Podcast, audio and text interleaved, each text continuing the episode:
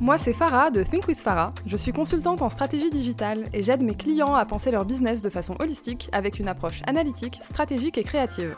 Discutons ensemble des solutions concrètes pour optimiser votre business et le faire boomer. Je vous partage mes expériences, mes succès, mes échecs, mais surtout mes apprentissages pour que vous puissiez façonner l'entrepreneur qui est en vous et atteindre vos objectifs. Bienvenue dans un nouvel épisode de ton podcast Think with Farah. Pour l'épisode d'aujourd'hui, je ne suis pas seule. J'ai eu le plaisir d'interviewer Amin Adadi, CEO de Bart App. Je suis très heureuse qu'il m'ait accordé de son temps aujourd'hui, car c'est un homme avec un parcours très inspirant. Aujourd'hui, Amin lève 1 million d'euros pour sa startup Bart App et il nous raconte son parcours de salarié jusqu'à CEO d'une startup qui lève 1 million d'euros. Il nous raconte les challenges auxquels il a fait face à ses débuts d'entrepreneur et également les challenges tout au long de son business. C'est une interview pleine de valeur ajoutée, donc je vous invite à écouter cela jusqu'au bout.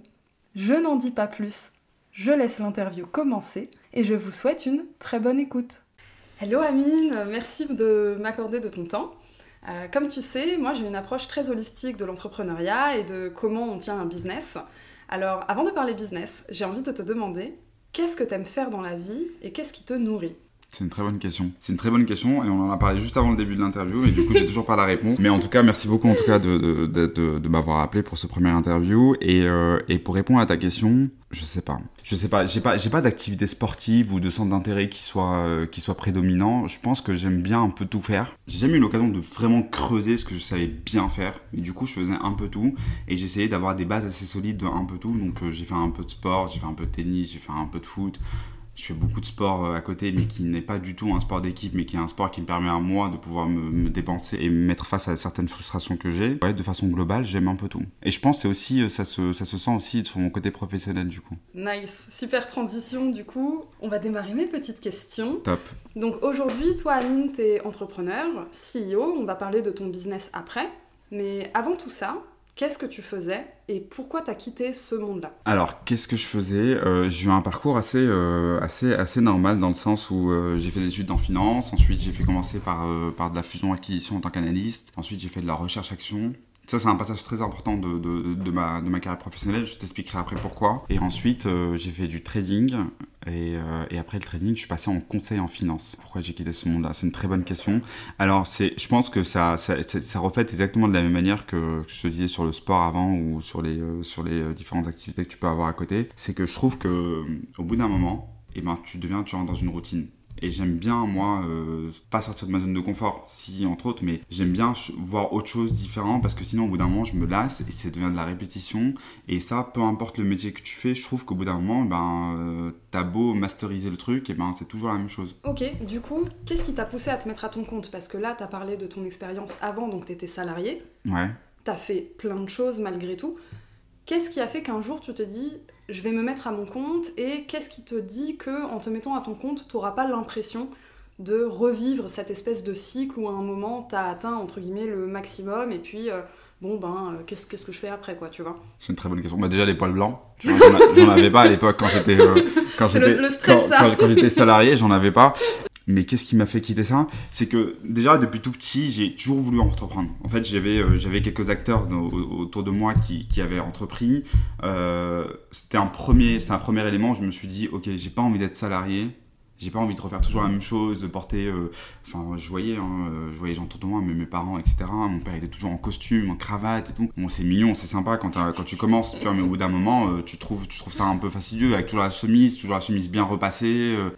tu comprends que c'est fastidieux, donc du coup, je me suis toujours dit, bon, ben, je préfère avoir mon propre business. Et ensuite, quand j'ai grandi, j'ai toujours été le mec qui grandissait avec des gens un peu plus âgés que lui. Donc, ce qui fait que quand j'étais en école, par exemple, tous mes potes, ils avaient 26, 27, 28 ans. Moi, j'en avais 21, euh, 20 à l'époque. Tu vois, donc euh, on n'était pas au même stade de notre vie et pourtant j'avais leur discussion dans leur monde, entre guillemets. Et du coup, ça parlait business, ça parlait entrepreneuriat. Et, j'ai grandi avec ça, entre guillemets, et c'est toujours cette volonté de pouvoir le faire. Et ensuite, quand je suis passé dans le monde professionnel, je me rappellerai toujours, c'était ma, mon, stage de fin d'études et j'étais, mais du coup, ma vie, ça va ressembler à ça tous les jours. Et ça, c'était une question que je m'étais posée genre 2-3 semaines après. Franchement, c'était euh, c'était ah assez frustrant. Mode, euh, et ouais, parce que quand je fais les choses, je les fais bien. J'ai bien envie de les faire et vraiment, je me donne, je me donne corps et âme. Pour moi, si tu fais quelque chose et tu le fais pas bien, tu vas échouer. Si tu échoues, ça va générer de la frustration et tu vas te prendre pour une merde. Ça, ça, ça sert à rien de faire semblant parce que, un, tu perds ton temps.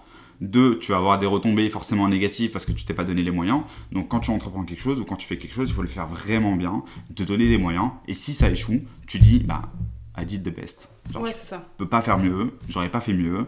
Et avec tout l'argent, toute la bonne volonté du monde, j'ai fait ce que j'ai pu. Donc, euh, et du coup, j'avais commencé, euh, j'avais commencé en tant qu'analyste et je me donnais à fond, mais c'était relou. Tu vois, j'avais des. Enfin, à 7 heures, j'étais au taf, je faisais mes trucs, euh, je calculais des BP, je faisais. J'écrivais, euh, j'écrivais des recommandations, et je le faisais bien, mais sauf que ça me prenait du temps, et ça me démange hein, quand je fais quelque chose de pas bien ou quand je suis pas assez sûr de moi, et, ça, ça devient surtout au début de ta carrière. Quand tu commences, et eh ben, t'es jamais sûr de toi. Euh, je me rappellerai toujours d'un truc, je sais plus, je devais faire un virement à un mec à l'époque et, je lui dis tiens tu peux vérifier que le RIP soit bon et il me dit ah ça c'est le syndrome du nouvel entrant dans une carrière professionnelle et en fait, je comprenais pas ce qu'il me disait, mais je l'ai compris avec le temps. Et effectivement, c'est quand tu commences, tu te poses plein de questions sur toi, sur la qualité de ce que tu fais, de, ce que tu rends. Comme je me donnais beaucoup, je me suis dit, en fait, j'avais que des mauvais aspects. Enfin, tu vois, beaucoup de stress, beaucoup de... Mm. Et je me suis dit, euh, fait, si ma vie va ressembler à ça, il y a, y a un problème. Il y a un problème. Mais du coup, par contre, j'ai pu trouver des aspects positifs aussi dans le travail. Donc, euh, faut, pas, faut pas non plus. Euh, mm-hmm. tout, tout, tout, noircir, mais ouais, il y, a des aspects positifs dans le travail aussi. Et du coup, après, donc, tu t'es mis à ton compte. Est-ce que tu t'es mis à ton compte parce que tu étais en mode euh, cette vie-là, j'en veux pas, je veux vraiment être à mon compte, etc. Ou est-ce que tu avais déjà une idée de projet et tu as quitté ce monde du salariat pour un projet spécifiquement? Ton, approche de l'entrepreneuriat, c'est quoi? C'était quoi ta vision? Je trouve que. Alors, pour moi, c'était un peu des deux. C'était un peu les deux. Alors là, je vais revenir sur ma carrière professionnelle du début et tu vas comprendre pourquoi c'est intéressant. C'est parce que quand j'ai commencé en tant qu'analyste, fusion-acquisition et en recherche-action, tu rencontres des entrepreneurs c'est plus vraiment des entrepreneurs. Si ça l'est, mais je veux dire, c'est des mecs qui ont des boîtes qui valent 200 millions, 150 millions sur le marché, qui sont cotés en bourse. Et en fait, euh, moi, mon métier en tant qu'analyste, c'est d'aller les voir et de leur poser les bonnes questions. Et eux, ils devaient me répondre. Et en fait, quand j'ai commencé à poser des questions à des entrepreneurs de boîtes qui sont cotés, je me suis rendu compte qu'ils se posaient exactement les mêmes questions que moi. C'est-à-dire que le mec, quand tu lui poses une question, il te dit Ah, bah, c'est une très bonne question parce que je me suis posé la même. Et en fait, j'avais le choix entre ça, ça et ça. Et du coup, je pense que ça, par rapport au marché, c'est beaucoup plus intéressant. Et je me suis dit Les mecs sont pas plus intelligents que moi ou ils ont pas euh, tu vois ils sont pas en train d'inventer l'eau chaude. Ah mais c'est trop, trop bien ce que tu racontes parce que tu te rends compte que peu importe l'échelle de ton business ouais. en fait c'est exactement les mêmes processus à chaque fois. exactement. Et ça et franchement je vais te le dire honnêtement maintenant que j'ai une petite expérience en entrepreneuriat sur la partie euh, avec, Bart et eh ben euh, les questions que je me pose c'est des questions que j'aurais pu poser à un business qui est qui vaut, euh, qui vaut 1 million d'euros de chiffre d'affaires, j'aurais pu me poser la même question à un business qui vaut 100 euh, millions, à un business qui vaut 1 milliard ou euh, une grosse boîte qui est cotée dans le CAC 40 ou le Nasdaq.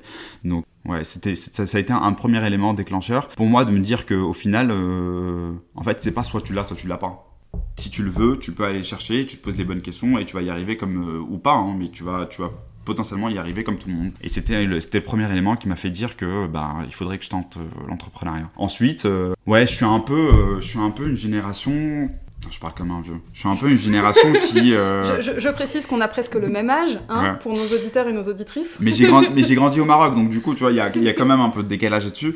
Mais je me suis toujours dit que il fallait que je concrétise quelque chose de ma carrière professionnelle que j'ai entamée, avoir un CV solide, au cas où j'entreprends et au cas où ça foire, et eh ben je puisse rebondir sur quelque chose. Ouais, pour toi c'était ta sécurité en fait. Pour moi c'était ma sécurité, mais c'était plus la sécurité par rapport à mes parents par exemple. Ouais. Tu vois. Et c'est important parce que on en parlait tout à l'heure de l'expérience, ils ont de l'expérience. Et le fait de me dire ça, ça tombe jamais dans l'oreille d'un sourd. Vraiment, moi, quand tu me parles, et de façon générale, que ce soit sur l'entrepreneuriat d'un côté, côté perso, tout ce que tu peux me dire, je prends jamais mal parce que je me dis, il y a toujours quelque chose de bon à prendre. C'est pas forcément une remarque qui va être agréable ou quoi que ce soit, mais il y a toujours quelque chose de bon à prendre. Et là, notamment, je trouve que tu peux dire ce que tu veux, mais la valeur ajoutée qu'ont tes parents ou quelqu'un de plus âgé que toi, c'est l'expérience. Et ça, pour le coup, euh, ça, ça coûte très cher. Mm. Parce que même si tu veux l'acheter, tu, tu, tu, peux dépenser tous les millions que tu veux, tu l'auras pas. Et, euh, et là, pour le coup, c'est gratuit, donc euh, c'est à prendre. Et donc, c'est ce que j'ai essayé de faire. Donc j'ai essayé de faire une transition un peu smooth. Donc j'avais une idée sur laquelle j'ai travaillé, j'ai gratté un petit peu. Bart, ce que c'est Bart aujourd'hui, c'est pas ce que c'était euh, Day One. Du coup, Bart, projet que t'as lancé quand tu t'es mis à ton compte, t'as pas eu de projet intermédiaire? Alors si, bien évidemment, des, petits projets que j'ai tentés. Euh, j'avais j'avais une boîte de conseils aussi euh, sur la partie blockchain, tu vois, parce que c'est quelque chose qui m'intéresse énormément. Je suis pas très, alors ce que je te disais, ta première question où tu me disais ouais par rapport à quel sport, etc.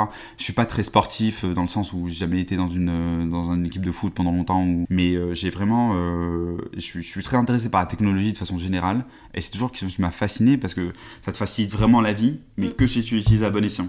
Parce que sinon, ça peut très vite pourrir ta vie, pour le coup. Et pour le coup, la technologie, bah, la blockchain, ça faisait partie. Donc, j'ai commencé par ça. Donc, mon métier de trader, euh, c'était dans le salle de marché, c'était sales trader. Donc, du coup, il fallait quand même vendre. Et, et j'ai eu de la chance de grandir professionnellement, toujours dans des petites structures. Ok. Ça veut dire que j'avais vite de la responsabilité j'ai toujours été un gros bosseur, donc, euh, donc on, me donnait très vite de la stabilité et on, me poussait toujours un peu à faire plus. Et quand tu es en sales trading, il faut aller récupérer tes propres clients, etc. Et je me rappellerai toujours de mes premiers meetings à 22 ans avec des mecs qui, sont, qui ont passé 10 ans en finance et moi j'étais en train de leur dire Ouais, le marché, euh, franchement, en ce moment il est à la hausse, etc. Et j'avais face à moi un mec qui avait 10 ans quand même, il, maîtrise il maîtrisait le sujet mieux que moi. Et, et, tu vois, pour l'anecdote, je me rappellerai toujours rendez-vous client, le mec était d'origine indienne et tu sais, en Inde, ils, disent, ils, font, ils hochent souvent le nom de la tête euh, pour acquiescer. Et moi, je lui parlais, il faisait un nom comme ça, de gauche mhm. à droite, et je me disais, mais je suis en train de raconter ah que de la tu merde. pas, ça, et je le savais pas. Et je me suis dit, je suis en train de raconter que de la merde. et le mec, à un moment, il me dit, I agree. Et j'étais. Ah, ah bon? Ouais, ok. Ok, bon, bah, on va, on va revoir notre truc. Voilà. Ok, trop bien. Ben, du coup, pour revenir sur ton parcours euh, d'entrepreneur, donc. Euh, tu vois, je savais pas que tu avais fait tout ça euh, avant Bart, donc euh, c'est bien. Moi, j'ai une question. C'est quoi les tout premiers challenges que tu as rencontrés en tant qu'entrepreneur? Au niveau professionnel et au niveau personnel, vraiment de manière générale. Les, tout premiers challenges auxquels tu as dû faire face? Bah, instinctivement, euh, vendre. Ok.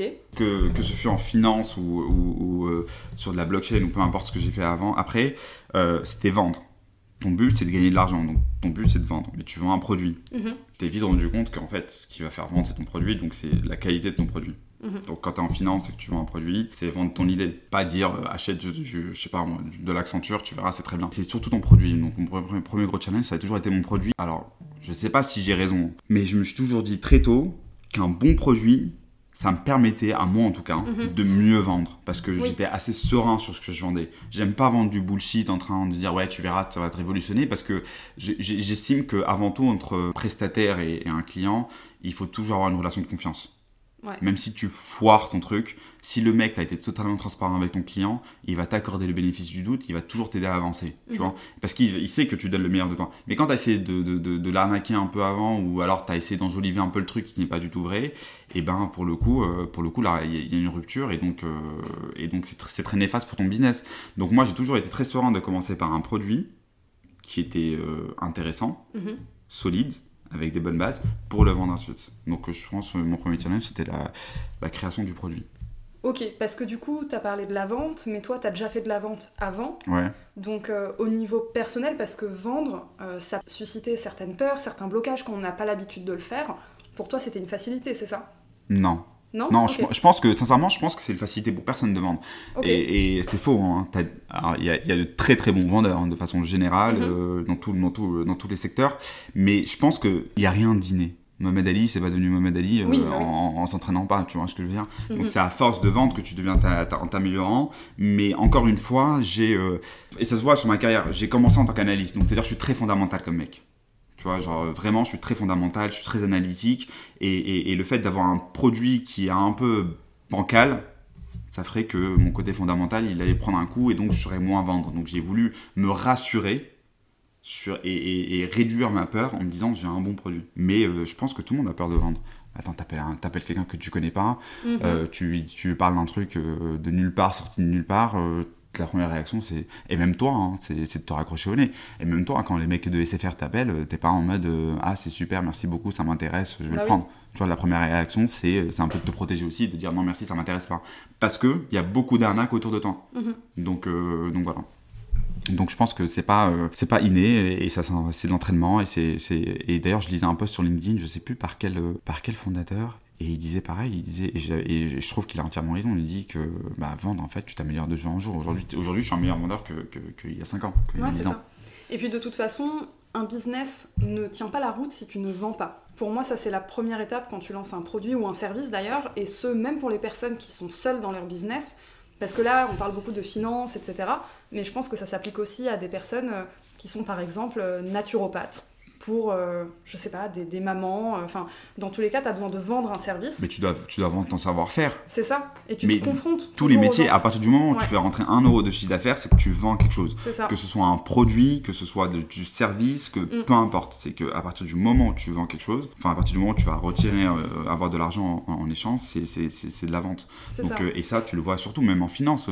à l'époque, bah, en trading, tu vends tes stratégies à un fonds d'investissement. Mhm. vraiment, dans, dans, tout, en fait, il y a de la Dans tout. Opticien, euh, ils vendent des produits. Et du coup, donc, parle-nous de ton business.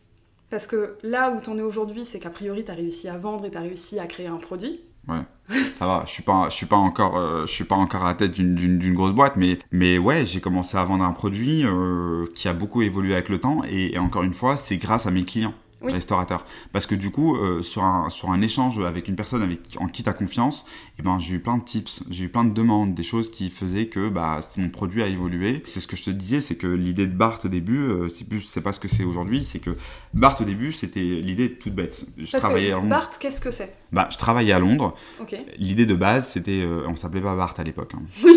Tu connais l'anecdote, on a travaillé dessus, donc euh, tu la connais. Mais au, début, quand j'étais à Londres, je me disais, euh, le marché, les marchés fermaient à 4h30, 5h30, euh, tout le monde était au bar, et seul je sais à quel point les Anglais boivent beaucoup. Et du coup, le truc tout con, c'est qu'est-ce que tu bois, qu'est-ce que tu bois, qu'est-ce que tu bois? Ah, ok, bon ben, je vais aller chercher les, boissons, je reviens, je vais payer, toi tu paieras la prochaine tournée, etc. Et je me suis dit, mais attends, mais t'as ton téléphone tout le temps sur toi, donc pourquoi tu commandes pas? T'as une alerte comme quoi c'est fait, et tu vas juste récupérer au lieu de perdre ton temps et de, de, de, de te séparer de. Et surtout, il y avait une queue de fou. Donc tu te séparais de tes potes pendant 15, 20, parfois 30 minutes en train d'attendre tout seul et comme un con sur ton téléphone. Juste pour boire une bière. Juste pour boire une bière, donc, euh, ou, un verre de façon générale. Donc, euh, et là, les mecs, ils me disent. Euh, et donc là, je me suis dit, bah, en fait, t'as un QR code, tu scannes, tu commandes, merci, au revoir. t'as une notif comme quoi c'est fait. Enfin, tu vois, on est dans un monde digital quand même, c'est super important de pouvoir le faire. Donc l'idée de base, c'était ça c'était d'avoir un QR code, d'avoir accès au menu, de pouvoir commander, payer et d'aller récupérer ta commande. Donc on a travaillé dessus. On a commencé à tester les premiers produits. Et là, je me suis rendu compte que, bah, en fait, c'était pas si facile à vendre. Pour la simple et bonne raison, c'est que il y avait trop de changements. Et c'est là où la vraie complexité du, du truc, c'est faire changer les habitudes. Mm. Et là, je peux te dire que je pense que c'est l'un des, euh, des axes les plus compliqués euh, quand tu entreprends. Quand tu es, es, dans l'axe euh, habit, habit changer, donc tu es tout le temps en train de changer des habitudes, etc. Ça, je pense que c'est le plus dur. Et du coup, j'allais voir, les, j'allais voir les, premiers, les premiers clients et ils me disaient Non, mais moi, j'ai des mecs qui travaillent comme ça depuis 20 ans. Enfin, mm. c'est sympa. Et pourtant, j'avais les bons arguments. Donc, tant temps d'attente qui est réduit, un turnover qui est beaucoup plus rapide, tu réduis les freins à la commande, donc quand tu veux un dernier verre, tu vas pouvoir le commander, tu vois, ce genre de choses. Et, euh, eux, ils disaient euh, non. J'ai des mecs qui travaillent comme ça depuis 20 ans. Oui, donc je ne veux pas changer Donc je ne veux pas changer mes habitudes, donc ton produit m'intéresse pas. Et ça, c'était un premier élément bloquant. Donc tu vois, donc on a dû, on a dû entrer. Et ensuite, tu as bien évidemment, quand tu entreprends, tu as un truc qui s'appelle le, le, momentum, le time to market. Tu peux pas arriver sur un truc, euh, quand c'est pas le bon moment, c'est pas le bon moment. Et c'était pas le bon moment. Donc Meanwhile, qu'est-ce qu'on a fait? On a continué à développer nos produits. Donc je suis allé à chaque fois sonner à la porte de différents restaurants et je leur disais, euh, et je leur disais d'établissements ou de bars ou peu importe, et je leur disais, voilà, on a un produit, on veut le faire évoluer, c'est pas le bon moment, j'en ai conscience, et c'est très bête, mais les QR codes, petit aparté, je suis désolé, je, fais beaucoup d'apartés comme ça, euh, les QR codes, à quel moment c'est devenu simple à utiliser? Au moment où tu as eu les, euh, les trottinettes. Mm. Tout bête, mais avant les trottinettes, nous on utilisait le QR code, et bien avant les trottinettes, tout le monde me disait c'est embêtant, c'est nul. Il me parlait de puces NFC. Tu sais, les, puces NFC, c'est un petit lecteur que tu mets, c'est un lecteur de données, tu, tu mets ton téléphone dessus, ah. et tu as des lecteurs NFC euh, sur ton téléphone, et ils récupèrent l'information. Et donc, ah non, vas-y, oublie les QR codes, pense au NFC. J'étais en mode, et quand les trottinettes sont apparues, y a plus, ça choquait plus personne, les QR codes. En fait, euh, votre momentum, c'était les trottinettes qui n'ont alors, ça a débugué quelque chose, mais ça n'a pas totalement débugué le problème. Vraiment.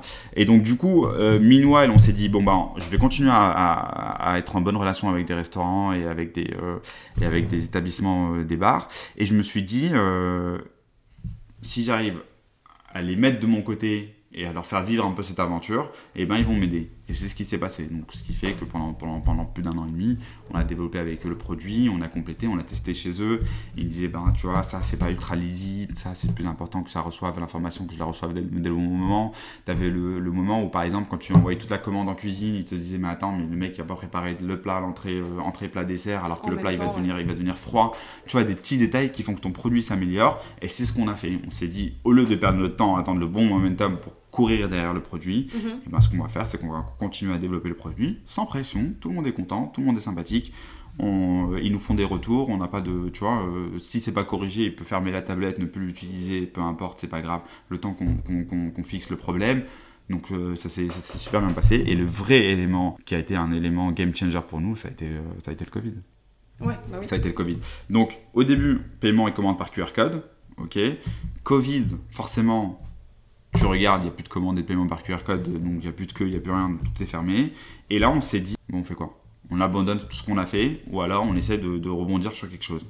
Et, euh, à l'époque, quand on travaillait avec, euh, avec des restaurants pour tester, c'était super important. C'était quand tu déploies un outil digital dans ton, dans ton établissement et que tu communiques pas dessus, personne ne va l'utiliser. Et c'est exactement ce qui s'est passé au, premier confinement. C'est que tout le monde a déployé euh, du click and collect parce que c'était la seule manière, le seul canal de vente qui était, euh, possible.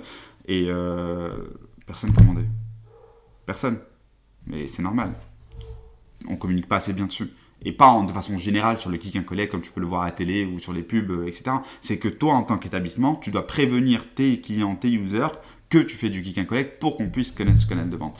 Et, et on s'est dit, on a un axe à jouer, et c'est pour ça qu'on a lié la communication avec l'outil digital. On s'est dit, bon ben, on a des outils digitaux, la communication c'est un point important, et ben on va lier les deux, et, euh, voilà, c'est ce qu'on a fait, on a maintenant, et du coup, euh, maintenant on fait, euh, on accompagne nos clients aussi sur la communication. Et ensuite, donc on, a lancé le click and collect, deuxième gros point. Et au moment où j'ai le click and collect, les, enfin, les restaurateurs ils me disaient, attends, t'as pensé à la livraison?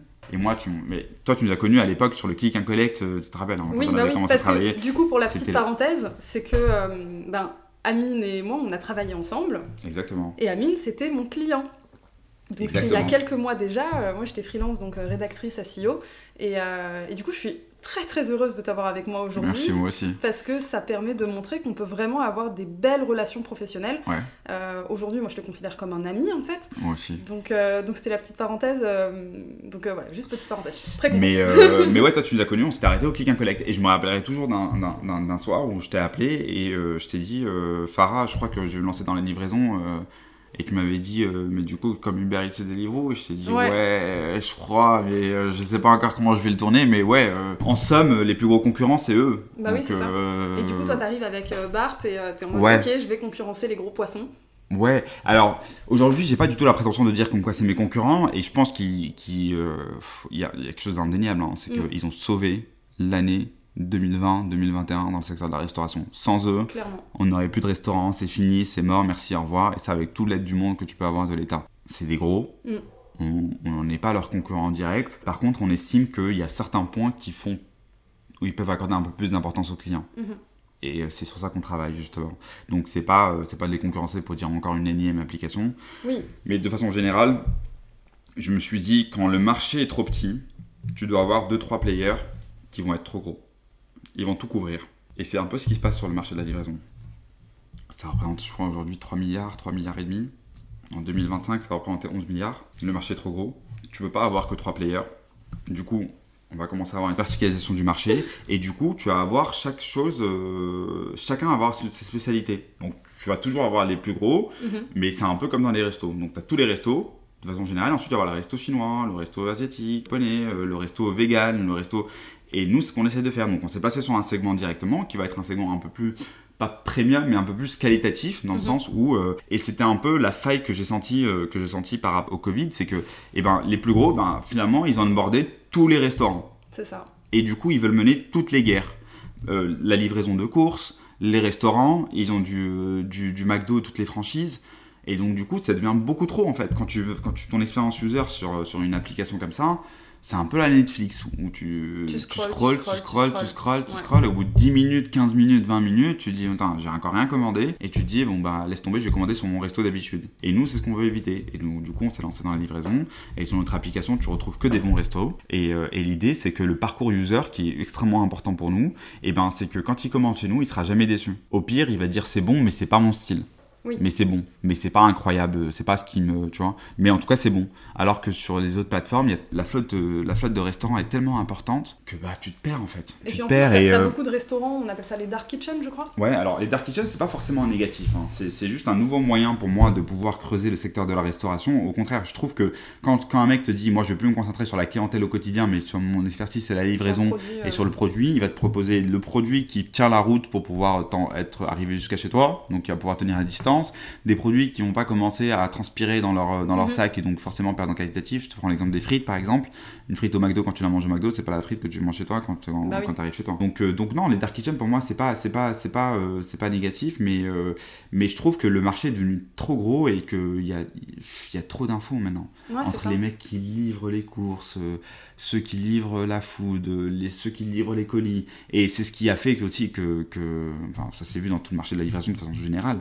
Le, par exemple, ce qu'on appelle le last miles, aujourd'hui c'est fait par des stewards, par des, tu vois, des acteurs comme ça. Donc tu vois plein de vélos qui livrent tout, tout, tout n'importe quoi de la journée. Et on s'est dit, c'est comme ça qu'on va essayer de se différencier par rapport à nos concurrents, de guillemets. Quoi. Et du coup, aujourd'hui, donc Bart est en train de grandir, tu es en pleine levée de fonds. Ouais. Tu lèves un million. Ouais, 600 000 en equity, donc je partage l'actionnariat. On partage l'actionnariat et, et, 400 000 en dette. Encore une fois, l'idée, euh, jusque-là, on a tenu sans lever de fonds et, euh, et j'ai pas envie de faire partie de la vibe. Euh, ah, il a levé de l'argent. Parce qu'on a l'impression que lever, c'est arrivé à un stade. Mais je t'assure que entreprendre, c'est que des problèmes au quotidien. Et à la fin, tu apprends que si tu les vois toujours comme des problèmes, ça sert à rien de continuer parce mm. que tu vas pourrir ta vie, tu vas pourrir euh, ton, ton cerveau et ça, ça va pas t'aider à avancer. Au contraire, c'est des petits challenges. Et en fait, je m'en suis rendu compte quand, je quand tous mes petits problèmes, j'ai réussi à les surmonter. Et je me suis dit, en fait, c'était pas des vrais problèmes parce que ce que j'ai aujourd'hui, c'est plus gros qu'avant. Et ce que tu auras demain, c'est ça sera encore beaucoup plus gros qu'avant. Donc la levée de fonds, c'est pour moi, c'est un élément qui va permettre de pouvoir, surtout ta première, qui va permettre de pouvoir processiser ton, ta boîte, l'idée que tu as, mm. le business que tu veux lancer. Euh, et, c'est ce qu'on essaie de faire. Donc on n'est pas, on pas vraiment en train d'essayer de, de, faire la plus grosse levée. Ce qu'on veut, c'est avoir assez de fonds pour processiser le business et pour être accompagné aussi. Mais du coup, cette levée de fonds, ça suscite quoi en toi euh, En termes d'émotion, vraiment, qu'est-ce que ça suscite en toi euh, C'est une bonne question et ça dépend à quelle étape tu la prends. Si tu la prends à l'étape où tu commences à faire ton deck, de la colère. Franchement, j'étais tout le temps énervé. J'étais tout le temps énervé parce qu'à chaque fois que j'essayais de creuser un truc pour être le plus clair possible, et encore voilà, et d'où mon côté fondamental, c'est que quand mon produit est bon, eh ben, je suis beaucoup plus serein. Et j'ai voulu faire pareil avec mon BP et mon, et mon, et mon deck pour la levée de fonds. Qu'est-ce que c'est un BP Un, BP, c'est ton business plan, donc les prévisions de vente que tu vas faire, et ton chiffre d'affaires, et ton résultat net que tu vas faire sur les 3, 4, 5 prochaines années. Et du coup, j'ai pas envie de me retrouver face à un investisseur qui me dit Mais attends, mais d'où t'as sorti ce chiffre-là? Mhm. Donc du coup, je devais creuser à chaque fois. Et en fait, je me suis rendu compte que j'avais créé l'ossature, et je me dis Ah, ça y est, je suis presque arrivé. Et après, je me dis Mais attends, mais ça, je vais quand même le préciser. Faut creuser. Après, tu finis de creuser ta top line et tu dis putain, mais attends, mais euh, j'ai pas creusé le bottom. Et là, tu commences à creuser le bottom. Et, en fait, quand je dis de la colère, c'est un, peu, un peu exagéré, mais si, c'est un peu ça. T'es tout le temps énervé, tout le temps putain, encore ça, encore ci, encore ça. Mais en fait, tu te rends compte que bah, c'est de la même manière dont tu as géré tes problèmes, c'est la même manière dont tu vas gérer tes trucs. Au bout d'un moment, faut soit tu te dis que chaque obstacle tu vas pouvoir te poser dessus et les, et, les franchir. Soit tu te dis, euh, en fait, chaque obstacle, je le vois comme un, comme un obstacle et ça me casse la tête, mhm. et il faut arrêter. Parce qu'au moment où tu t'es dit, ok, maintenant on a besoin d'une levée de fonds, je suis prêt à faire ma levée de fonds, etc., euh, ça a été quoi le, déclencheur? C'était purement des chiffres ou tu as vraiment eu un, un, truc dans ta tête qui, qui t'a dit, euh, putain, je vais chercher un million, quoi? Ah non, mais euh, c'est très simple, c'est que je me suis dit, je peux plus grossir. Mm. Si je continue comme ça, je pourrais plus grossir. C'est-à-dire qu'au mieux, je pourrais te faire trois ouvertures de nouveaux restos par mois et encore. Et en plus, quand tu es, quand es CEO fondateur d'une boîte, tu te donnes corps et âme. Donc, euh, soit je me pourrissais euh, à faire 36 000 tâches et les faire pas forcément. Il y a un moment où ta structure, elle est dans un tournant. Et ce tournant-là, il faut le prendre. Tu as différentes manières de prendre ton virage, mais, euh, mais pour moi, c'était c'était ça. C'est pas une solution de facilité, loin de là. Je pense que j'ai poussé l'exercice à son extrême. Mhm. Tout ce qu'on peut faire, tout ce qu'on peut autofinancer, on l'a fait. Aujourd'hui, est-ce que on continue à gratouiller un peu une part de marché euh, un peu un peu bidon et ne faire appel à personne ou alors se dire voilà on a une idée, on a un projet, on a quelque chose de concret, voici, le, voici notre business plan, voici comment on veut grossir.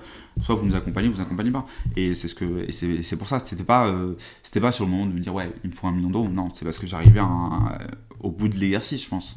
Du coup, en fait, euh, pour résumer un peu ton mindset, t'es vraiment euh, ultra focus sur ton objectif en fait. Mais je pense que tout le monde est ultra focus sur son objectif à un moment donné. Quand tu, c'est encore une fois, c'est pas, euh, c'est pas focus parce que je suis ultra focus de façon, c'est pas vrai. Je suis, euh, je peux être parfois bordélique et tout. Hein, mais c'est vrai. Et, et, encore une fois, c'est pour ça que j'aime beaucoup les podcasts parce que tu peux dire les choses sans, sans c'est une conversation qu'on a entre toi et moi et du coup j'ai pas l'impression qu'il y aura des auditeurs, etc. Donc je te dis des choses à courir ouvert. Quand tu fais mal les choses, tu perds ton temps. Donc, mm. soit tu te gagnes du temps en ne le faisant pas, soit tu te donnes les moyens d'y arriver. Et là, pour le coup, effectivement, il faut que tu te donnes les moyens et il faut que tu sois focus. Donc, euh, donc ouais, euh, ouais, pour moi, c'est une manière de ne pas perdre mon temps. Mais c'est super intéressant ce que tu racontes parce qu'en plus, euh, ça montre que lever un million, parce que un million, quand t'es pas entrepreneur, quand t'es pas CEO d'une boîte, etc., ça paraît énorme. Ah bah franchement, si je te dis le bébé, la manière dont on va les bah dépenser, bah crois-moi que ça va partir très très vite. Ah non, mais c'est ça, un million, en fait, euh, ça part en un claquement de doigts. Ouais, ouais. Et ça part en un claquement de doigts, mais il faut pas oublier quelque chose, c'est qu'on a la chance d'être en France. Oui. On a la chance d'avoir pas mal de fonds, d'avoir pas mal de business angels, d'avoir pas mal d'exemples mm. de, de, de personnes qui ont réussi. Tu sais, j'ai jamais été très fan de l'esprit un peu euh, américain, parce que je trouve qu'ils sont très show-off. Par contre, j'ai toujours été fan de leur détermination et la manière dont ils rêvaient grand. Et je trouve qu'en France, notre principal problème, c'est ça. C'est qu'on rêve pas assez grand. Mm. On est toujours en train de se dire, d'abord on va euh, sécuriser la France, ensuite on va attaquer euh, l'Europe, et ensuite on va attaquer ici. Non, non. Tu veux faire un truc, tu peux rêver grand, et les rêves, c'est ton, c'est ton essence, c'est ton, donne envie d'y aller.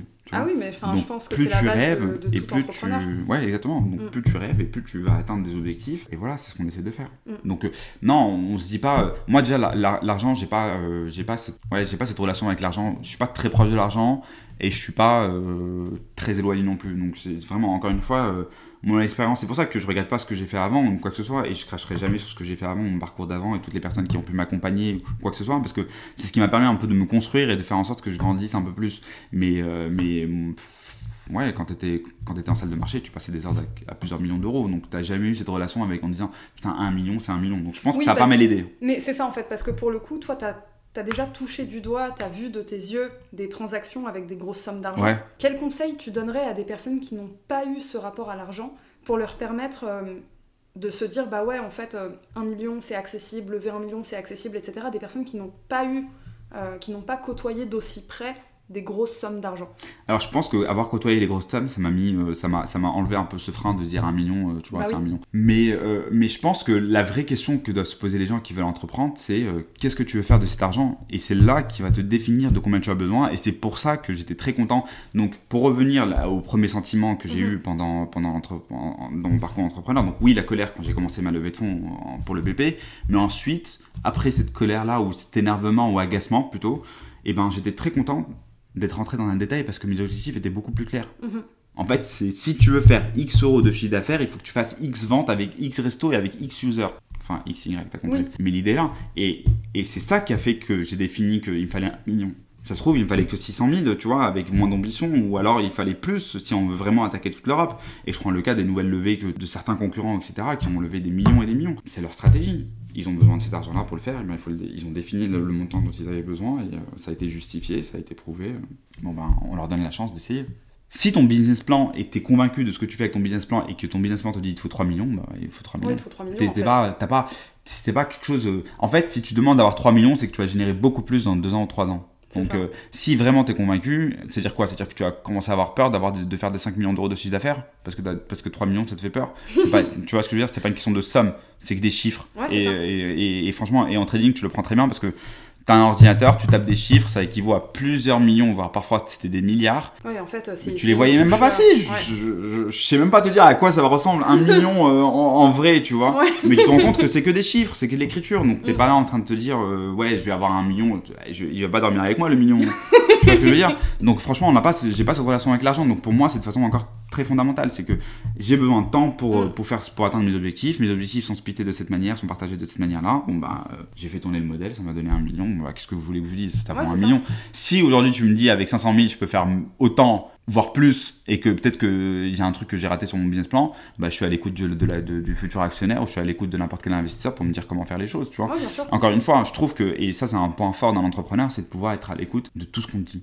C'est des mecs qui te donnent, c'est des mecs qui te donnent des, un jugement gratuit, enfin qui, qui s'impliquent sur ton truc gratuitement, mm. alors que tu payes des consultants en stratégie pour pouvoir le faire quand tu es une grosse boîte. Franchement, moi j'ai toujours profité de mes potes, et je crois que je l'avais même, on parlait au début, j'ai toujours profité de mes potes pour leur parler du business, de mes idées, des noms, des trucs. Non, non. C'est les mecs qui vont te faire le premier retour. Ah et en plus, t'as des potes qui sont des et, et t'as des potes qui sont des mais. Donc j'ai des potes qui me disent Ah putain, c'est une putain d'idée, tu vas pouvoir faire ça, et ça, et ça, et ça. Et j'ai des potes, c'est une bonne idée, mais, mais... t'as ça, t'as ça, t'as ça. Et les deux, quand tu mixes un peu le tout, bon bah t'arrives à pondérer le et avec le mais. C'est ça. Mais ça te donne une vision qui est pas 100% euh, réaliste, mais ça te donne une vision qui est beaucoup plus réaliste que les plus ambitieux, les plus pessimistes. Mais pour revenir sur ce que tu disais tout à l'heure euh, par rapport à l'argent, t'as dit un mot magique t'as dit la peur. Et si t'as peur de gérer 3 millions, qu'est-ce que ça va être quand tu vas gérer 5 millions? Et ça, en fait, ça s'applique même à quelqu'un qui se lance et euh, qui doit investir, par exemple, 1000 euros dans un ordinateur pour générer 5000 euros derrière. Ouais. C'est ce que, ce que je te dis, c'est que pour moi, la peur, c'est l'essence même de premier obstacle que tu, que tu dois facer en tant que. Même, franchement, c'est pas qu'un entrepreneur, en tant qu'être mm. humain de façon générale. Et bien évidemment, tu as la peur, on peut grader ensuite, tu as la peur de, de, de, l'échec, tu as la peur de pouvoir être jugé, tu as la peur de pas mal de choses. Mais la peur, déjà, c'est un, un truc qui fait que parfois, bah, ça te bloque. Parfois, ça t'aide à aller de l'avant. Pour moi, la peur, je te dis pas que je le vis bien. Hein. Attention, vraiment. Et quand je te dis des poils blancs, c'est pas une blague. C'est que mais j'essaie de le saisir comme une opportunité qui va me mener vers, vers l'avant, tu vois, et, qui va me pousser au-delà de mes limites. Et je me dis, bon, bah, euh, soit j'ai peur et je recule, soit je l'utilise ça, je me fais un peu mal, mhm. parce que c'est pas évident tous les jours, et j'essaye d'avancer, de devenir une meilleure version de moi, en guillemets. Et, euh, et ouais, la peur, la peur, je pense que c'est l'essence même. Et quand tu vois la peur pour l'argent, bon, bah, la peur pour l'argent, euh, encore une fois, euh, bah, j'envoie des millions sur le marché. C'est une peur du succès plus qu'une peur de l'argent pour le coup. Peur de l'échec, peur du succès, tu sais, quand tu dis que voilà, tu as pris l'exemple de lever 3 millions, mais même si tu dois, je sais pas moi, emprunter 15 000 euros pour monter ta boîte, tu vas emprunter 15 000 euros, donc en fait c'est un engagement vers le succès. Ouais, alors je trouve que la conclusion. Mhm. Mais, euh, mais avant tout, c'est de se dire les 15 000 euros que tu vas mettre, est-ce que tu vas les perdre ou tu vas les retrouver? Bah oui. Ça, c'est une première peur, tu vois. Et ça, c'est pas une première, ça, c'est pas une peur qui te dit ah, je vais y arriver. C'est une peur de te dire en fait, qu'est-ce que je fais de cet argent-là? Mais justement, ça, ça m'a aidé aussi. Le fait d'avoir eu, d'avoir vu plein d'argent devant moi, de dans tous les sens que, quand j'étais au marché, et ben sur les salles de, dans les salles de marché, ben euh, pour moi, l'argent, j'ai pas d'affection, donc ça rentre sa part. Si, si j'ai réussi à les faire une fois, à ramasser X euros une fois, et ben je me dis j'aurais les, les chances que je le fasse, et eh ben euh, une deuxième fois, et eh ben sont beaucoup plus euh, plausibles que, que la première fois. Donc du coup, j'ai pas cette relation avec l'argent, et, au contraire, je trouve que parfois il faut savoir, il faut savoir investir pour avoir des retombées. Il n'y a rien qui marche sans investissement. Absolument. Sur ta propre personne, sur tes, sur ton, tes, effectifs, sur, euh, sur, tout en fait. Il faut toujours investir. Mm. Et parfois, bah, ça passe par l'argent. Mais aujourd'hui, bah, quand tu n'as pas d'argent, parfois ça peut faire mal. Donc je pense que c'est ce qui retient certaines personnes. Ouais, complètement. Mais du coup, qu'est-ce qui a changé toi dans ta vie depuis que tu es entrepreneur? Mais vraiment dans, dans ta vie profondément, euh, toi en tant que personne, etc. Qu'est-ce qui a changé? Plein de choses. Déjà, si je te, te résumais tout en une ligne, je trouve que j'ai beaucoup pris en maturité. Et euh, pas parce que, parce que tu as des problèmes auxquels tu dois faire face et tu dois les affronter, tu dois y aller. C'est ce que je te disais, quand tu es, dans un, quand salarié ou que tu travailles euh, dans une boîte, et eh ben tu as toujours une thématique t'es fait pour ça, t'as été payé pour ça, t'es payé pour ça, tu fais reste que là-dessus. Alors quand tu entreprends, tu vois plein d'autres problématiques et c'est de l'administratif, c'est euh, du business, c'est euh, tu vois tout genre de choses et à un moment tu dois quand même tu dois quand même le faire quoi parce que personne ne le fera pour toi. Et, euh, et le fait de le faire, et ben et soit t'avances pas pendant 15 jours, 3 semaines, un mois parfois, peu importe, et tu te dis bon bah soit j'arrête maintenant, soit j'affronte ça et j'y vais quoi. Et voilà. Si j'ai pas répondu à la question, je crois. Si, mais tout à l'heure, euh, tu as parlé du besoin de validation. Ouais. Avant le début de l'interview. Ouais. J'aimerais bien qu'on creuse un peu là-dessus. Euh, pour revenir un peu sur le sujet des, des peurs, vraiment. Ouais. De euh, qu'est-ce qui t'anime au fond de toi, au-delà de simplement atteindre tes objectifs business, tu vois, tu as vraiment un développement de toi-même qui s'opère, mhm. tu as tes relations avec les gens qui changent et tout.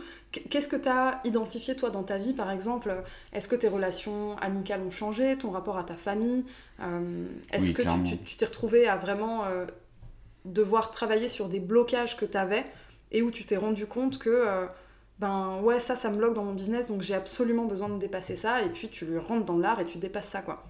Ouais clairement. Alors déjà d'un point de vue perso ça a changé plein de choses. T'apprends à mieux te connaître. Mm.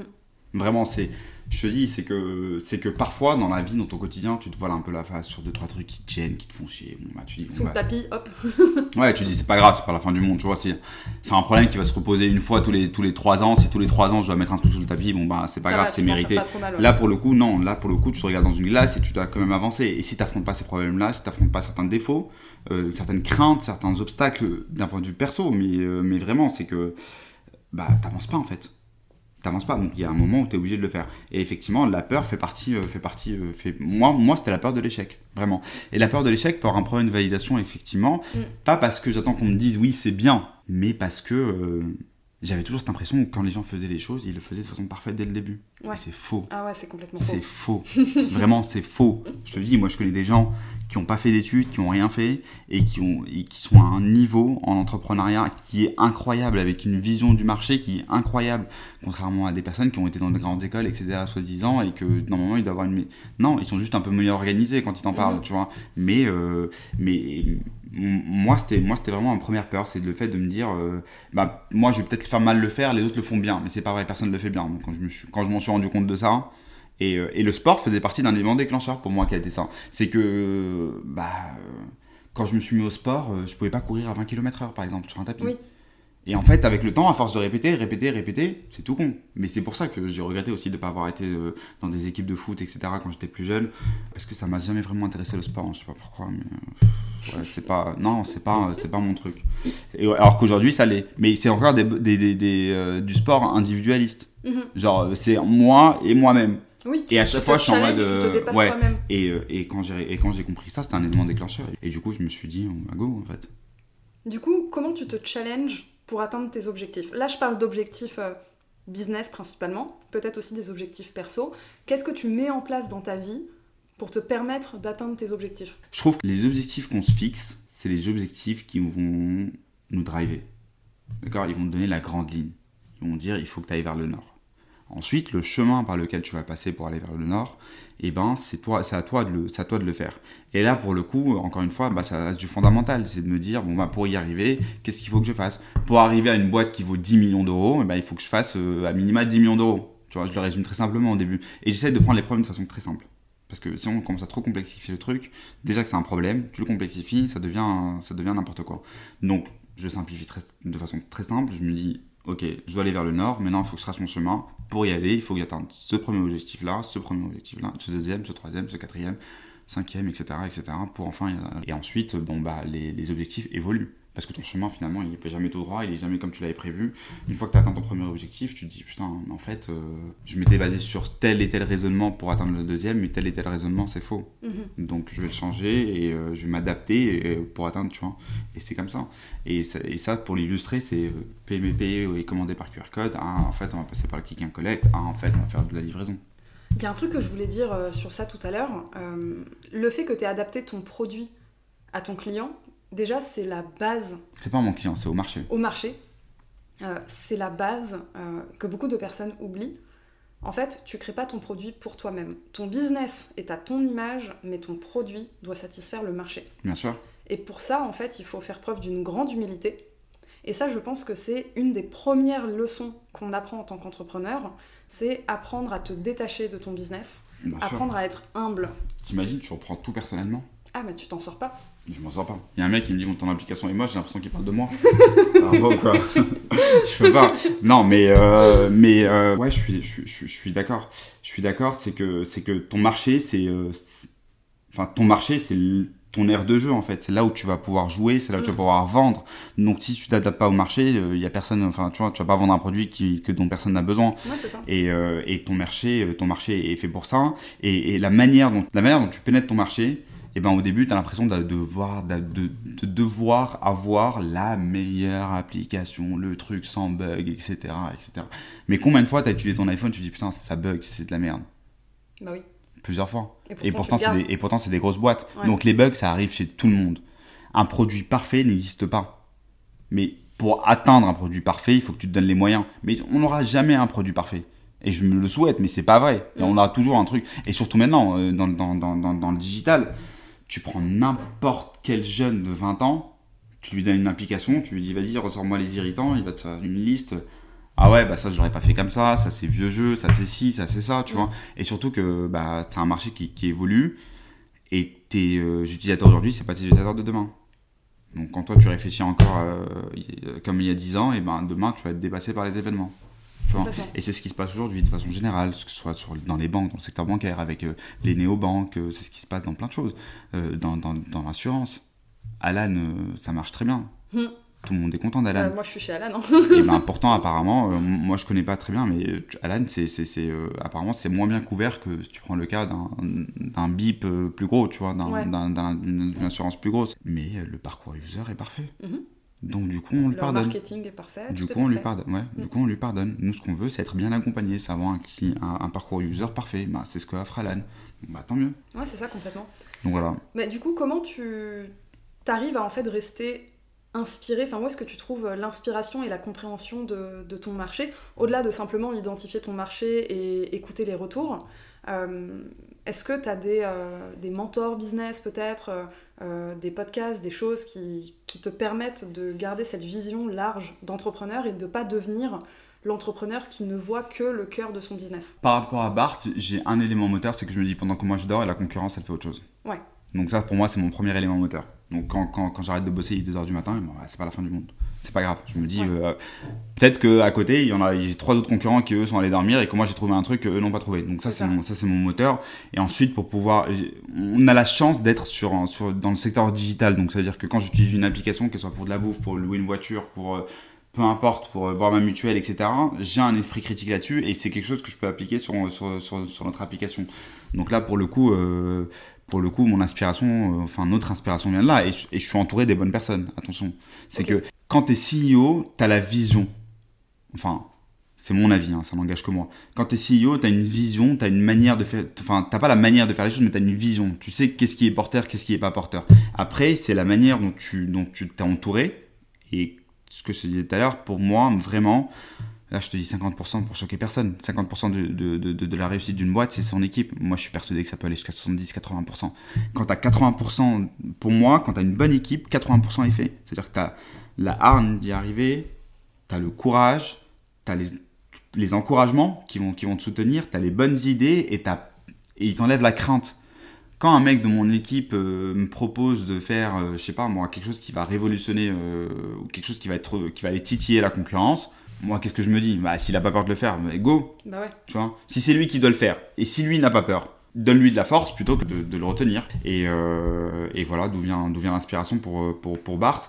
Mais de façon générale, euh, d'un point de vue perso et d'un point de vue entrepreneuriat, etc., ouais, c'est les podcasts. Et c'est pour ça que je te dis, j'aime beaucoup les podcasts, parce que contrairement à la télé, la télé, euh, vraiment, ça me bride un peu, parce que tu fais toujours attention à ton image. Parce que toi, t'es passé sur BFM. Exactement. et donc, du coup, BFM, Bismart, et du coup, t'as toujours les mecs qui me disent, enfin, tu vois, euh, j'avais ma sœur qui me disait, tu tiens pas droit, tu tiens pas si, donc tu vois, dédicace qui me disait, euh, qui me disait, euh, qui me disait, ouais, tu tiens pas assez droit et tout. Et du coup, c'est c'est pas méchant, elle veut que mon bien, donc elle veut que je paraisse bien, tu vois, donc euh, elle a le droit de me faire ce genre de remarques. Mais du coup, moi, dans, ça reste dans ma tête, et du coup, quand je suis à la télé, je fais attention, euh, tu vois.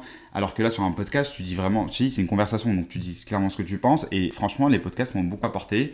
Et ensuite, bah, euh, le premier vrai livre qui a changé ma vision d'entrepreneuriat, c'est celui de Flick Knight pour Nike, le fondateur de Nike. Quand le mec, il faisait déjà des. Bah, je, le mettrai dans la, dans la description. Le et bah, franchement, il est top. En fait, tu te rends compte que, bah, c'était pas Nike aujourd'hui. Euh, bah avant, c'était pas ça. C'était pas du tout ça. C'était pas du tout ça. Et, euh, euh, et, il a eu plein de problèmes au fur et à mesure. Même le mec, quand il faisait du chiffre d'affaires, il s'est retrouvé. Bon, bah, je spoil un peu, hein, mais c'est qu'une partie. Il s'est retrouvé avec le FBI au cul. Putain. Tu vois ce que je veux dire? Il faisait pas des milliards, il faisait pas des millions, il faisait un petit peu de chiffre d'affaires. Il s'est retrouvé avec le FBI derrière lui en train de lui dire Excuse-moi, tu me dois de l'argent. Mm. Ouais, le niveau de Alors, je me le souhaite pas, hein. mais j'ai de la marge pour arriver à ça, tu vois. Et il, s'est pas démonté. Mm. Et il s'est pas démonté. Donc, moi, euh, ouais, Flick Night, euh, gros big up. Ok. Et euh, question, est-ce que, parce que tu, parlais, tu parles beaucoup de vision, moi j'en ai fait un épisode de podcast dédié justement à avoir la vision. Est-ce que ta vision, ton ambition, ton mindset ont déjà morflé dans ton parcours? Est-ce que ça a déjà été mis, mis à rude épreuve?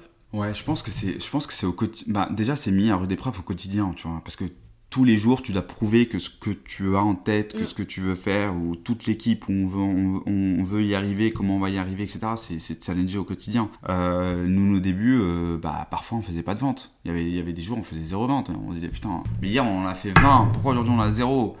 Et tu te dis, putain, peut-être qu'hier, c'était un coup de chance. Tu vois Et euh, donc, c'est au quotidien, mais, mais je trouve que ta vision, elle sera vraiment challengée in fine. Ouais, elle n'est pas statique de toute façon. Non. Vraiment, parce que t'as pas, personne n'a lancé un business et dit c'est ça que je veux faire, c'est ça où je vais aller et c'est ce produit-là qui va m'emmener là-bas. Non, euh, c'est challenger au quotidien et in fine, si tu as réussi à atteindre ce que tu voulais atteindre, bah t'as as réussi. Et comment tu gères quand il y a des jours où, euh, où vraiment c'est challenger, genre tu te dis ouais, euh, t'as des jours avec et t'as des jours sans, bah aujourd'hui c'est un jour sans. Qu'est-ce que tu te dis pour ne pas rester bloqué sur ça? Qu'hier c'était un jour avec et que demain ça peut être un jour avec. Et t'as ça, mais t'as surtout aussi le fait de pouvoir rentrer. Ça, c'est le truc pour pouvoir me soulager un peu quand je, quand je sors du, bureau et que je rentre chez moi. Mais euh, pour pas arriver en mode euh, cocotte minute sous pression, le mec il arrive, il casse toute la baraque, euh, tu vois.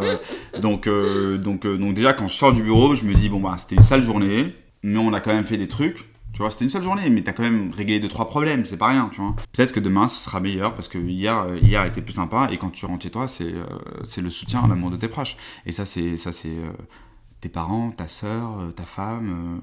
c'est super important. Mm. Franchement, c'est super important. Je trouve que ouais, avoir pour eux, ils sont persuadés que je vais réussir. Eh oui. Mais ils savent pas quand. Ils te disent pas ouais, mais ils te disent pour eux, ça y est, c'est fait maintenant, c'est une... déjà dans une forme de réussite. Maintenant, c'est euh, maintenant, il faut attendre à quel moment tu vas réussir au point où tu veux, à quel stade tu vas, tu vas arriver. Mais pour eux, ils sont persuadés que je vais réussir. Tu vois alors que moi, j'ai pas du tout cette vision de, de, moi ou quoi que ce soit. Je me dis, je vais me donner les moyens pour réussir, mais je mhm. me dis pas, ça y est, c'est arrivé. Non, loin de là. Parce qu'au contraire, je me dis à chaque fois, à chaque grosse étape, je me dis, ce n'est que le début. Mhm. Et c'est pour ça que je le dis encore une fois. Franchement, je suis pas, euh, je suis pas le plus gros entrepreneur du monde et j'ai pas la prétention de dire ça et j'aurais jamais la prétention de dire ça. Mais, mais, euh, mais encore une fois, si je peux donner un peu de courage et, et permettre à certaines personnes de oser, et eh ben, j'ai envie, de, j'ai envie, de, j'ai envie de le donner ce courage-là parce que j'en avais besoin. Donc, euh, donc si je peux rebalancer, euh, rebalancer le truc, euh, c'est avec plaisir. Et eux, ouais, ils sont persuadés que je vais réussir et donc du coup, ça te donne une force incroyable. Ça te donne une force incroyable. Ça te donne une force incroyable parce que, un, t'as pas envie de les décevoir. Mm. Donc déjà, à partir de là, quand t'as la flemme d'un truc, et que ah non, je peux pas. Et qu'il y a ta mère qui compte sur toi pour, euh, pour enfin se faire les plus belles vacances euh, de je sais pas quoi de sa vie, truc, tu dis bon bah pour moment je vais le faire, tu vois. C'est comme ça. Ah bah trop bien. Ben du coup, euh, le mot de la fin. Quel conseil tu aimerais donner aux entrepreneurs ambitieux et ambitieuses qui nous écoutent? Moi, c'est un truc où je me suis toujours dit, on va me poser la question, mais j'ai pas la réponse. Et si j'ai une réponse, mais c'est une réponse un peu bateau, mais oser Enfin, faut oser en fait. Et il n'y a pas de secret. Si tout le monde te le dit, c'est qu'il n'y a pas de secret. Tu peux avoir, euh, pour réussir, tu peux avoir des coups de chance. Mais sur tous ceux qui ont réussi, tu peux leur demander un par un, c'est pas que de la chance. Si toi tu le vois comme une chance, et eh ben crois-moi que la réalité est totalement différente. Et il euh, et, euh, faut oser. Il faut oser parce que si tu échoues, et eh ben tu connaîtras tes limites, tu auras beaucoup gagné sur toi, sur te, auras appris tellement qu'en fait c'est jamais un échec un échec, c'est jamais vraiment un échec. Et ça, pareil, c'est bateau, nana, on le dit et tout. Mais je te promets que là où j'ai le plus appris, c'est qu'à chaque fois que je me suis rétamé. À chaque fois. Bah oui, mais de toute façon, quand tu entreprends, euh, ton premier business ou ton premier projet, c'est rarement celui qui va te mener au bout de ton aventure entrepreneuriale. Tu tentes toujours plein de trucs, et même si c'est effectivement ce projet qui te fait avancer, dans ce projet, tu as peut-être testé un produit, puis un autre, puis un service, puis une version, puis une autre version. Puis, enfin, ouais, Totalement. ça change tout le temps, quoi. Totalement. Non, il faut oser, il faut croire en soi, il faut oser et euh, il faut arrêter d'avoir peur. Mm. Enfin, faut, faut, faut utiliser, pas arrêter d'avoir peur. C'est, ça, c'est inhumain, mais il faut, faut, faut utiliser cette peur comme une force. Vraiment, c'est super important. Parce qu'au final, euh, la peur, si elle te détruit pas, euh, ça sera ton moteur. Ouais, complètement. Mais en plus, enfin, déjà, c'est accepter qu'on a peur. Que c'est normal. En tant qu'entrepreneur, on a peur. Et même quand on voit des entrepreneurs qu'on estime être déjà dans le succès, on pense que ces entrepreneurs-là n'ont plus aucune peur. C'est faux. On a tous des peurs à gérer, donc euh, Donc ouais, comme tu dis. Ouais, chacun a sa crainte et, chacun à, l'échelle. On en parlait tout à l'heure. Toi, tu me disais que moi, je te disais ma plus grande, ma grande peur, c'est l'échec euh, quand j'ai commencé. Toi, tu me disais que c'était euh, le rejet. Le rejet. Mm. Pour le coup, enfin, tu vois, on, a tous les deux peur, mais pour moi, le rejet, euh, franchement, je m'en fous de ce que peuvent dire les gens. Et ça, et ça, c'est un grand merci à mon père parce que depuis, il, s'en fout de ce que vont dire les gens. Du moment qu'il est serein avec lui-même. Mm. Enfin, tu peux parler autant que tu veux, ça lui fait, tu vois. Donc moi, le rejet, je m'en fous parce que depuis tout le temps, je me suis dit, bon, bah, on s'en fout en fait de ce que vont dire les gens. Et, euh, alors que la peur de l'échec, bon, bah, ça c'était un truc que, dans lequel, avec lequel j'ai pas grandi. Donc on a tous peur du, coup, c'est marrant comment, en tant qu'entrepreneur, en fait, on traîne vraiment des peurs de notre enfance, de comment on a été élevé, de dans quoi on a grandi, etc. Alors, ou, ou pensées limitantes ou autres, mais ça a quand même un impact ton environnement. Ouais, j'aime pas trop, j'aime pas trop euh, illustrer ça de cette manière parce que du coup ça fait un peu traumatisant, euh, tu vois, euh, l'enfance et tout, etc. Mais non, mais c'est l'écosystème, c'est l'environnement dans lequel t'as grandi, tout bah, simplement. T'es influencé par ton environnement. En fait. Ouais, c'est ça. Tu, tu, tu, vas voir, je sais pas moi, tu, tu as des fils de Saoudiens, pour eux, avoir tout ce qu'ils ont, c'est normal, tu vois. Il n'y a rien de choquant. Les mecs, ils ne doivent pas s'en excuser pour ça non, plus. mais ils ont grandi comme ça. Alors que d'autres personnes qui ont grandi avec moins, avec moins d'argent, bah, pour eux, c'est, tu vois, c'est ça fait ça peut pas faire peur ou alors ça peut être merveilleux à leurs yeux. Non, c'est juste l'environnement dans lequel tu as grandi et, euh, et Dieu merci, on n'est pas des robots. Dans ce cas-là, on fait appel à l'intelligence artificielle et moi, je mets un gosse devant, devant... non mais c'est vrai, je mets un gosse devant un ordinateur et je lui dis tu descends tout le programme d'intelligence artificielle, demain tu seras un robot. On mm. n'est pas des robots et c'est ce qui fait aussi notre force, c'est de pouvoir avoir un certain jugement de valeur sur chaque situation, sur chaque chose pour pouvoir justement avancer. Donc, ouais. Euh, donc ouais, donc euh, ouais. Euh, alors enfance, oui, parce que c'est l'écosystème, c'est l'environnement dans lequel tu as grandi. Ouais, et puis à la fin, ne pas s'arrêter à ça et comme tu as dit, oser en fait. Ouais, oser et s'arrêter à ta propre limite. Mm. Au moment où tu te rends compte que tu deviens malheureux de faire ce que tu fais parce que tu allé trop loin ou alors tu n'arrives plus à avancer, etc.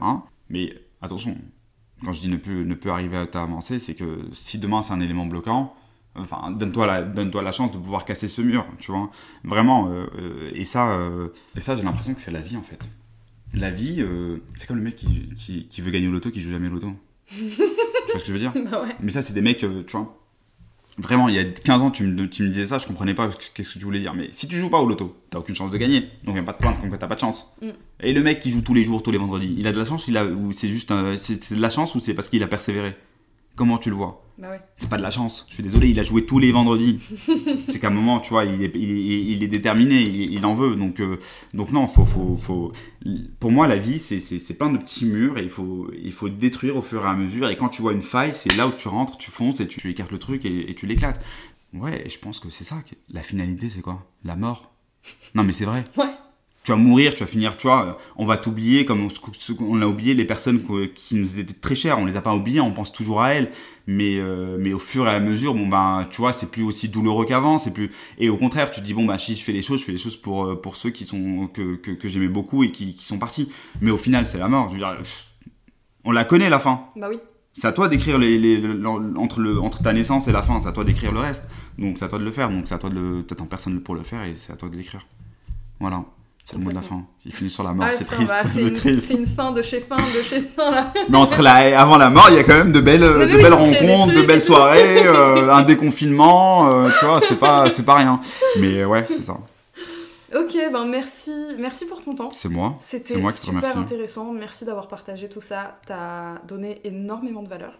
Merci. Donc je suis ravie. J'espère. J'ai hâte euh, de suivre l'évolution de Bart après ta levée de fonds. Ouais. Et euh, qui sait, peut-être une, une, deuxième interview euh, pour, pour parler de la suite J'espère. Ok. J'espère. Trop bien, bah, merci beaucoup. Voilà, on arrive à la fin de cet épisode. J'espère que tu as apprécié rentrer dans les coulisses de la vie d'un entrepreneur qui lève un million d'euros et que tu as apprécié découvrir les coulisses de la vie d'une start-up. Tu retrouveras le livre dont on a parlé dans l'interview en description de l'épisode, ainsi que le lien vers BartApp pour découvrir cette super entreprise pleine d'avenir. Merci pour ton écoute. Tu peux partager ce que tu as pensé de l'épisode sur Apple Podcast. Mettre un commentaire m'aide à gagner en visibilité. Tu peux également t'abonner sur ta plateforme de streaming préférée et me rejoindre sur Instagram at thinkwithfarah. Je réponds aux DM pour échanger sur le podcast. Je te dis maintenant à la semaine prochaine. Passe une excellente journée ou soirée.